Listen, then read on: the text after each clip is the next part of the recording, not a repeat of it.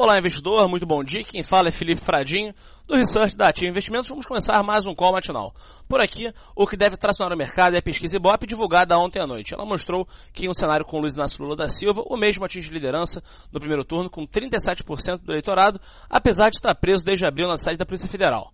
Na vice-liderança, vem Jair Bolsonaro com 18% das intenções de voto, seguido por Marina Silva com 6% e Ciro Gomes e Geraldo Alckmin com 5%. Esses três últimos empatados tecnicamente. O fato que chama a atenção é que Bolsonaro apresenta a maior rejeição entre os candidatos com 37%, enquanto Lula tem apenas 30%. Já em um cenário sem Lula, Bolsonaro lidera com 20% dos votos seguidos de Marina, com 12%, e Ciro Gomes com 9%.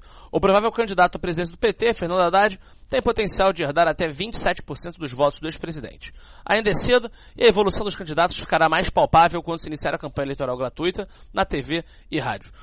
Os principais mercados externos apresentam sinais positivos, uma vez que a perspectiva dos investidores segue sendo de arrefecimento das tensões comerciais entre Estados Unidos e China. O que pode conter os ânimos do mercado é a crítica do presidente Trump ao Federal Reserve por conta de um possível aperto monetário.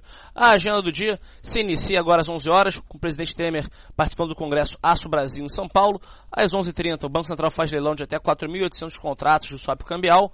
Ao meio-dia, o Banco Central também oferta até 5 bilhões de reais em operações compromissadas. É, já às 14h30, a FEComércio de São Paulo recebe Gustavo Franco, é, ex-presidente do Banco Central e coordenador das propostas econômicas do candidato do Novo à presidência da República, João Moedo. E por último, às 5h30, nos Estados Unidos será conhecido os estoques de petróleo bruto. Convido a todos a acessar a sala ao vivo da Ativa com as principais recomendações de day trade e swing trade. Desejo a todos um excelente dia e um ótimo pregão.